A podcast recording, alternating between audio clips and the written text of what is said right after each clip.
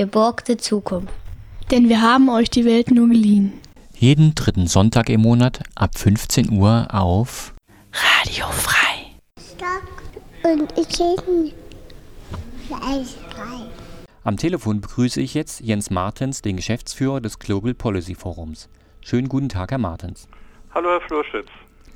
Herr Martens, erläutern Sie unseren Zuhörerinnen und Zuhörern doch bitte, was das Global Policy Forum ist und was Sie machen.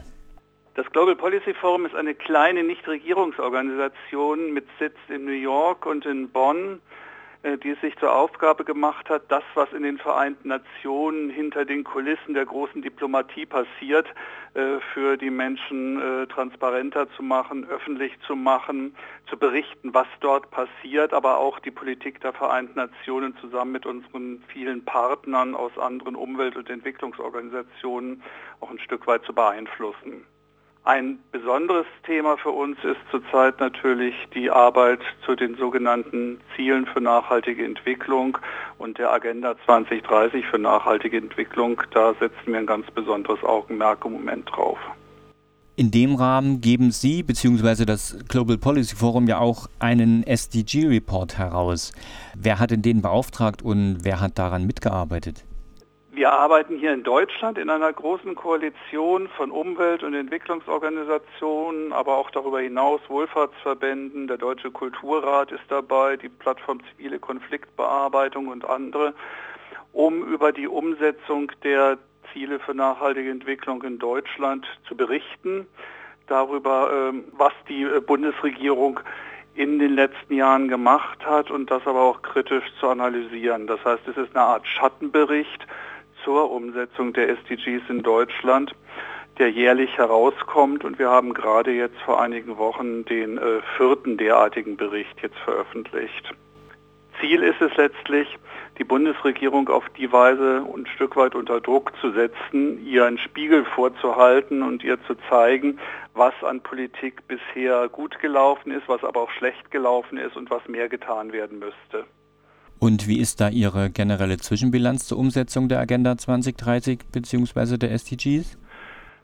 Nun, insgesamt ist die Zwischenbilanz zwiespältig. Auf der einen Seite sehen wir, dass es eine nie dagewesene Mobilisierung rund um die Agenda 2030 und die SDGs auf internationaler Ebene gibt. Also überall auf der Welt gibt es neue Gruppen, neue Allianzen, neue Initiativen, die sich nun mit dieser Umsetzung der Ziele für nachhaltige Entwicklung beschäftigen. Es gibt äh, eine Mobilisierung rund um äh, einzelne Themen, wie natürlich jetzt gerade das Thema Klimaschutz mit äh, Fridays for Future und viele andere Initiativen überall auf der Welt. Das ist positiv. Das ist natürlich nicht nur durch die SDGs und die 2030-Agenda ähm, entstanden, sondern vor allen Dingen natürlich durch die real existierenden globalen Probleme entstanden. Aber die SDGs und die 2030-Agenda bilden jetzt einen Rahmen, an dem man sich abarbeiten kann sozusagen, den man für politische Forderungen und politische Aktivitäten nutzen kann. Also diese Mobilisierungseffekte äh, waren wirklich positiv. Äh, gleichzeitig und deswegen zwiespältig sehen wir, dass an der realen Situation in vielen Bereichen, sei es äh, die Klimaentwicklung, sei es die Armutsentwicklung in der Welt, sei es die anderen Fragen von ökologischer Entwicklung, Artensterben, Bodendegradation und so weiter äh, sich äh, bisher wenig geändert hat und zum Teil sich die Lage seit 2015 eher verschlechtert hat. Das heißt, wir sehen auf der einen Seite viel an äh, Mobilisierung, auch viel an politischer Rhetorik, gerade heute der EU-Ebene ja mit Ursula von der Leyen und ihrem Vorschlag für diesen Green Deal und eine Billion Euro für den Klimaschutz. Das heißt, wir sehen durchaus, dass sich einiges tut. Aber auf der anderen Seite sehen wir, dass sich an den realen Problemen, sei es im Klimabereich, sei es im Armutsbereich, sei es im Bereich wachsender Ungleichheit in der Welt, eben noch nichts getan hat und eigentlich noch viel mehr getan werden müsste. Es gibt ja aber hoffentlich auch ein paar Erfolge. Können Sie denn davon ein paar aufzählen? Ja, ich habe ja schon gesagt, aus meiner Sicht ist eigentlich der größte Erfolg, dass es gelungen ist, dass Menschen sich für dieses Thema interessieren und überall auf der Welt neue Initiativen entstehen, um die Politik nachhaltiger zu gestalten und das eben nicht nur auf der globalen Ebene, nicht nur in New York bei der UNO, sondern äh, eben auch auf der nationalen Ebene in vielen Ländern bis hin zur kommunalen Ebene. Also es gibt ja in vielen Städten inzwischen in Deutschland äh, zurzeit in über 100, 133 habe ich heute gezählt, ähm, sogenannte Nachhaltigkeitsstrategien für die kommunale Ebene oder entsprechende Initiativen, wo äh, Gruppen, Stadträte, Bürgermeisterinnen und Bürgermeister sich zusammengetan haben, äh, um ähm, ihre Städte entsprechend der Agenda 2030 und der SDGs äh, nachhaltiger zu gestalten. Also das ist ja auch äh, Fall in Thüringen. Ich habe gesehen, äh, Erfurt hat sich äh, einer solchen Initiative angeschlossen, Jena, Arnstadt, Bad Köstritz, Gößnitz, Nordhausen, Saalfeld. Also es gibt überall in der Republik inzwischen solche Initiativen und das ist sicherlich eine positive Sache. Was die Indikatoren angeht, also jetzt äh, wirklich Maß der Erfüllung dieser Nachhaltigkeitsziele, sehen wir ein sehr gemischtes Bild. Das heißt, wir sehen durchaus, dass es in bestimmten Bereichen Fortschritte gegeben hat in den letzten vier Jahren. Also zum Beispiel bei der Bekämpfung der extremen Armut. Es sind auf der Welt nicht mehr so viele Menschen äh, extrem arm, wie das noch vor einigen Jahren der Fall war. Das liegt aber, das muss man kritisch hinzufügen, auch daran, dass das Maß der extremen Armut so niedrig gesetzt ist. Das heißt, als extrem arm wird nur der zählt, der oder die weniger als 1,90 Dollar pro Tag an äh, Einkommen haben. Und wenn man 1,95 Dollar hat, dann ist man schon nicht mehr extrem arm. Das ist aus unserer Sicht natürlich ungenügend und äh, unzureichend als Indikator, aber nichtsdestotrotz gemessen an diesem Maßstab äh, die Zahl derer, die in extremer Armut leben, zurückgegangen. Ähnliches sehen wir im Bereich Bildung, im Bereich Gesundheit. Auch hier hat es durchaus weltweit, gerade in den ärmeren Ländern, einige Fortschritte gegeben. Aber auf der anderen Seite gibt es eben gerade bei den harten Themen, bei den wirtschaftspolitischen Themen, bei den finanzpolitischen Themen noch enorm viel zu tun. Und das sagen nicht nur wir als Nichtregierungsorganisation, sondern das sagt die UNO selbst, die Vereinten Nationen, in ihren Berichten zu nachhaltiger Entwicklung, dass äh, eben viel mehr getan werden muss, um den sozialen und wirtschaftlichen Wandel in Gang zu setzen, der zur Erreichung der 2030-Ziele erforderlich wäre. Was könnte oder müsste das denn konkret sein an Maßnahmen? Ganzes Maßnahmenbündel, was erforderlich wäre. Die 2030-Agenda und die SDGs sind ja sehr, sehr breit. Sie umfassen ja praktisch das gesamte Regierungsverhandeln von Sozialpolitik über Wirtschaftspolitik bis Energiepolitik und, und äh, Agrarpolitik. Das heißt, äh, worum es geht, ist in erster Linie, und das ist das das Grundlegende sozusagen, dass Politik an den Zielen nachhaltiger Entwicklung ausgerichtet wird. Und das heißt, es muss einen Nachhaltigkeitscheck für alle Maßnahmen geben, die politisch ähm, in Angriff genommen werden, sowohl auf der nationalen als auch auf der Länderebene und der kommunalen Ebene.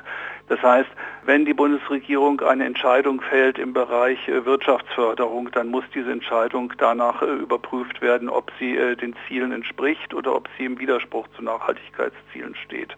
Wenn es um Wirtschaftsförderung geht, wenn es um Straßenbau geht, wenn es um die Entwicklung des Wohnraums in den Städten geht, dann muss es darum gehen zu schauen, entspricht diese Entscheidung den Nachhaltigkeitskriterien der Vereinten Nationen oder widerspricht sie denen.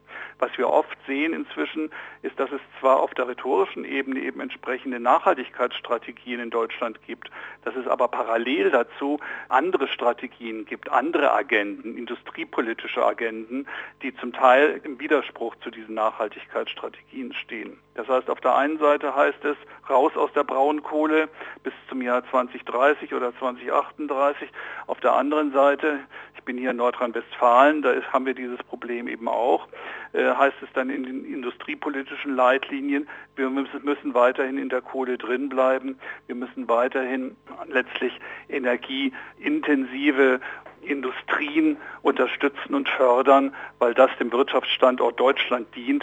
Und da sind Widersprüche, die aufgelöst werden müssen. Sonst machen wir keine Fortschritte auf dem Weg zur äh, Umsetzung der SDGs.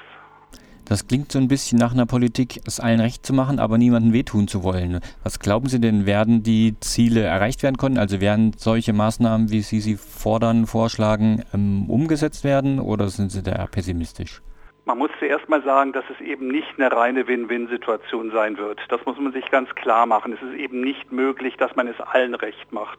Es wird Verlierer bei der Umsetzung der SDGs geben und diese Verlierer sind die, die bisher am Status quo festhalten wollen. Das sind die, die nicht weg wollen von ihren energieintensiven Industrien, die nicht weg wollen äh, von äh, Industrien, die die Umwelt verschmutzen, die sich weigern, im Bereich von Wirtschaft und Menschenrechten zum Beispiel klarere Standards zu akzeptieren. Wir reden zurzeit über ein Lieferkettengesetz, was notwendig wäre hier in Deutschland, um sicherzustellen, dass äh, deutsche Unternehmen wirklich auch äh, Menschenrechte entlang ihrer Lieferkette einhalten. Es gibt viele Unternehmen, die das inzwischen wollen, die sich da positiv zu geäußert haben, aber es gibt eben auch einige schwarze Schafe, die das nicht wollen. Und wenn wir jetzt Fortschritte bei der Umsetzung der SDGs machen, die ja auch Menschenrechte mit umfassen, äh, dann wird es natürlich Verlierer geben, die das nicht mitmachen wollen. Und das äh, muss man auch so deutlich sehen. Wir sind jeden Tag eigentlich auch mit äh, Lobbyaktivitäten aus dem Bereich der Wirtschaft konfrontiert und diese Lobbyaktivitäten zeigen uns eben, dass es in einigen Bereichen da durchaus Widerstände gibt, gegen die man angehen muss, um Fortschritte zu erzielen. Insgesamt bin ich der Meinung, dass wir äh, durchaus in den nächsten zehn Jahren noch weitere Fortschritte auf, auf dem Weg zur Verwirklichung dieser SDGs erreichen können. Es ist vieles möglich. Die UNO selbst hat die nächste Dekade, die 20er Jahre jetzt, zur Dekade des Handelns, Decade of Action, erklärt. Es gibt äh, zehn Jahre jetzt noch Zeit, um Fortschritte bei der Verwirklichung der Ziele zu erreichen. Wir sehen, dass es äh, eine Mobilisierung der Bevölkerung in vielen Bereichen gibt. Die Bevölkerung ist bereit, beim Ändern ihrer Konsumgewohnheiten, beim Verändern ihrer Einkaufsgewohnheiten Fortschritte zu machen. Es hängt jetzt äh, eben nicht nur an der Bevölkerung, es hängt dann auch an der Politik, die entsprechenden Rahmenbedingungen zu setzen. Und da muss noch viel getan werden. Und wie sehen Sie da die Rolle Deutschlands auf dem internationalen Parkett? Als Bremser oder als Vorreiter? Deutschland geriert sich auf dem internationalen Parkett eigentlich immer als Vorreiter. Das sehen wir gerade bei den Klimaverhandlungen im Moment zum Beispiel auch wieder. Äh, wenn man sich aber genauer anschaut, was Deutschland nun wirklich materiell macht, dann äh, stellen wir fest, dass es mit der Vorreiterschaft eben nicht so weit her ist. Das sehen wir im Klimabereich mit dem Klimaschutzpaket, äh, was aus unserer Sicht nicht ausreichend ist. Das sehen wir aber vor allen Dingen daran, was an ähm, externen Effekten deutscher Politik und deutschen Wirtschaftens weltweit geschieht, äh, Effekte, die negativ sind letztlich für die Menschen in anderen Ländern. Das sehen wir beim Bodenverbrauch, das sehen wir bei der Nutzung von ähm, Soja zum Beispiel für unsere Tierproduktion in Deutschland. Das sehen wir bei der Agrarpolitik, die von Deutschland im Rahmen der EU mit äh, vertreten wird.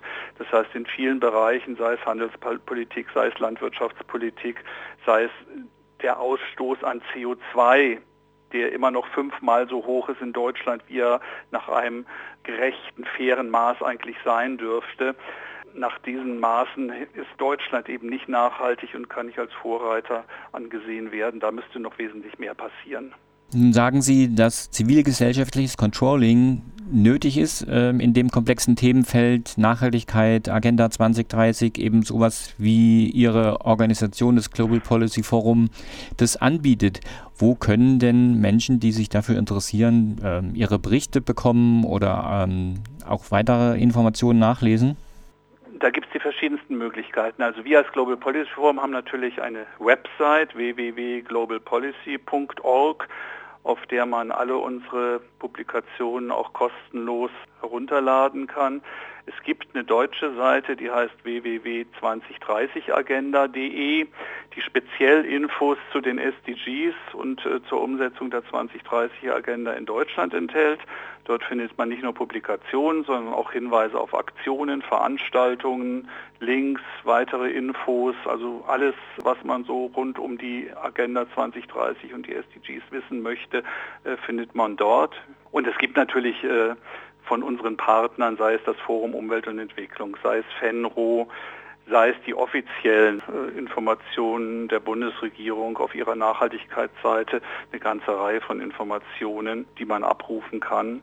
Gleichzeitig übrigens äh, auch vieles auf der kommunalen Ebene. Also es gibt inzwischen äh, viele Städte, die äh, eigene Websites zur Umsetzung der 2030-Agenda entwickelt haben mit einem eigenen Indikatorenset, wo man nachprüfen kann, wie stehen wir denn, wo stehen wir denn in unserer Stadt. Es gibt eine zentrale Plattform, zur Umsetzung der SDGs auf der kommunalen Ebene in Deutschland, äh, wo man einzelne Städte sich rauspicken kann und äh, sehen kann, wo stehen denn diese Städte bei der Umsetzung. Das heißt, es, es gibt eine ganze Vielzahl von Informationen. Ich kann allen nur empfehlen, sich dort ein bisschen äh, umzutun und äh, zu sehen, wo es äh, Fortschritte gibt, aber wo eben auch noch viel mehr getan werden müsste.